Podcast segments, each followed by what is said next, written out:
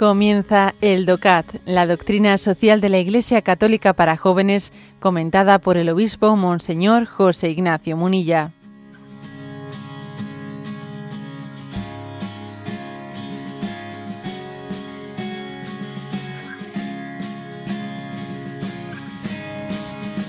Punto 221. Pregunta. ¿Tiene la Iglesia reservas frente a la democracia? Y responde. La Iglesia se reserva el derecho de distanciarse críticamente de cualquier forma de organización política. Favorece y apoya las formas de gobierno democráticas, pero no las idealiza, ¿eh?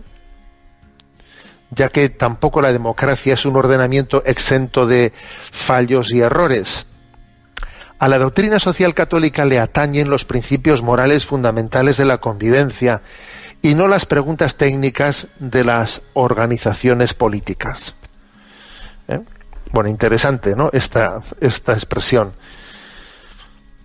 No es que la Iglesia tenga reservas frente a la democracia. Bueno, es que la, es que la Iglesia no está para canonizar ningún tipo ¿eh?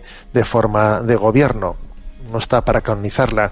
No creo que, no creo que exista ¿no? ninguna forma de, de gobierno o de organización de la sociedad que podamos que podamos decir esta es no la doctrina la doctrina social de la Iglesia ha dado a luz esta forma de gobierno no eso eso, no será así nunca ¿eh? la doctrina social de la Iglesia no está llamada a, a proponer alternativas políticas no pero sí que está llamada eh, pues a tener ¿no? pues una visión de discernimiento desde los principios morales de la convivencia. Entonces, quizás la doctrina social de la Iglesia, lejos de ser una especie de propuesta de alternativa política, está llamada a ser como una conciencia ética de todas, de todas las propuestas, ¿eh? de todas las propuestas sociopolíticas, una conciencia crítica, sin casarse con nadie, porque esto es importante, sin casarse con nadie. ¿eh? Mm. Y, por lo que a la democracia se refiere, ¿eh? bueno, valora, la Iglesia valora ¿eh? lo, los, lo, que supone la, democracia, pero sin idealizarla, porque es que idealizar a la democracia, pues tiene, tiene muchos problemas, claro, tiene, tiene muchísimos problemas. La Iglesia no idealiza la democracia. Y de hecho vamos a decir una cosa claramente, Jesucristo no, mm, no, no dio a luz una iglesia, no estructuró su iglesia de una forma democrática, pues no, eligió doce apóstoles y fundó la iglesia en, sobre el cimiento de los apóstoles. La iglesia no es democrática, no, la iglesia es, es apostólica, es otra cosa. Estamos hablando de a otro nivel, ¿no? Pero, por ejemplo, el que, el que dijese, no, es que la Iglesia tiene que reformarse y la Iglesia tiene que pasar a ser un sistema democrático. A ver, no, no, entendería nada, no entendería nada. ¿eh? Para empezar es proyectar en la Iglesia algo que es absolutamente ajeno, ajeno a ella, ¿no? Y además también sería como, fijaros, ¿no? Partir de una canonización, de una canonización de pensar que toda, que toda forma de, de regir eh, que no sea, ¿no? que no parta de el principio de un hombre, un voto, es, es incorrecta y eso y, eso es una ridiculez. ¿eh? Es una ridiculez pensar, a ver, por ejemplo, es que la familia es democrática o qué. No, la familia no es democrática. La Iglesia, en ese sentido, me, refiero, desde esa concepción de democracia, democracia de un hombre, un voto. No, la familia no es democrática en ese sentido. La Iglesia no es democrática en ese sentido. ¿eh? O sea, pretender que ese principio democrático, no de un hombre y un voto, sea el que configure toda la sociedad es, es absurdo. ¿eh? absurdo. Además, también digamos que eso sería como canonizar, ¿eh? sería como hacer de la del sistema democrático un elemento dirimente hasta para discernir la verdad misma. ¿Cómo descubro la verdad? A votos. No, a votos no se descubre la, verdad. A votos no se alcanza la verdad, ¿no? Eh, entonces, habéis escuchado eso, ese famoso refrán que dice, ¿no? Pesa las opiniones, ¿eh?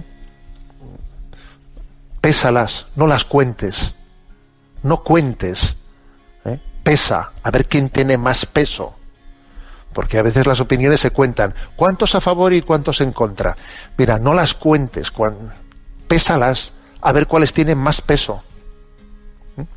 Bueno, este, este, es un sistema, es, esta reflexión es básica, ¿no? Para no hacer de, de, esa, de esa metodología democrática de a votos, votos, para no hacer el criterio único de discernimiento de la realidad, que sería, eso sería obviamente contrario al sentido cristiano de la vida. ¿eh? Por otra parte, aquí hay una cita muy interesante de Mark Twain, ¿no? un escritor americano, que dice, sí, precisamente es una expresión que tiende a relativizar ese endiosamiento ¿no?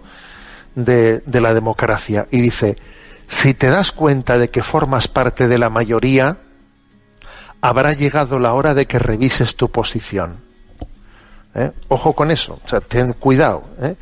El, el, que nuestra forma de ver las cosas coincida con la de la mayoría no es algo que nos que nos debiera de dar mucha eh, mucha seguridad en nosotros mismos no es algo de lo que nos debiéramos de sentir muy satisfechos ¿eh? cuidado con eso que precisamente esto es lo que acontece en nuestros días, que es por el influjo de lo políticamente correcto. Uno tiende a decir qué es lo que piensa la mayoría, allá es donde yo también me ascribo, ¿no? Para así no, no sentir cuidado con eso. ¿eh? Y ese es uno de los riesgos de la democracia, el que uno esté, ¿eh? Esté viendo ¿no? Eh, qué es lo que opina la mayoría y yo me, me sumo a ello, ¿no? Porque, porque me complace, ¿no? Me complace estar siempre eh, recibiendo el, halago de, bueno, pues repito esta expresión, ¿eh? si te das cuenta de que formas parte de la mayoría, habrá llegado la hora de que revises tu posición. Fíjate, no dice de que la cambies, pero por lo menos de que la revises. Cuidado, ¿eh? O sea, no, no, no sientas seguridad en ello, que no te dé seguridad el que la mayoría piense lo mismo que tú. No, más bien, eh, somételo a criba. ¿eh? somételo a criba, porque nos, porque la experiencia nos dice, eh, nos dice que la mayoría es muy fácilmente manipulable.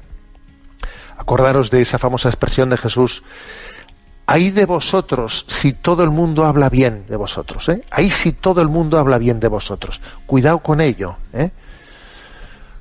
Pues porque al Hijo del Hombre le han perseguido, al Señor, el Señor no suscitó, ¿eh? no suscitó adhesiones mayoritarias. Incluso llama la atención de qué manera él procedió cuando, eh, cuando le querían, ¿no? Pues eh, cuando le querían hacer rey después de la multiplicación de los panes, Jesús se escapó de, aquella popularidad. ¿eh? Y cuando después del discurso del pan de vida le empezaron a abandonar, él dijo, ¿también vosotros queréis marcharos? Pues si queréis marcharos, tenéis la puerta abierta. O sea, Jesús no buscó la, adhesión, ¿eh? la adhesión de las masas.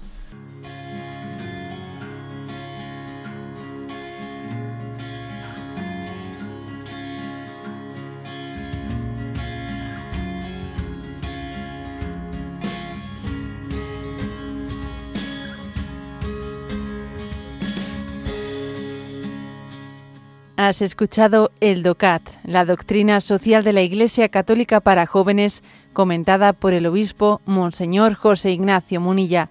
Encuentra todos los audios en radiomaria.es.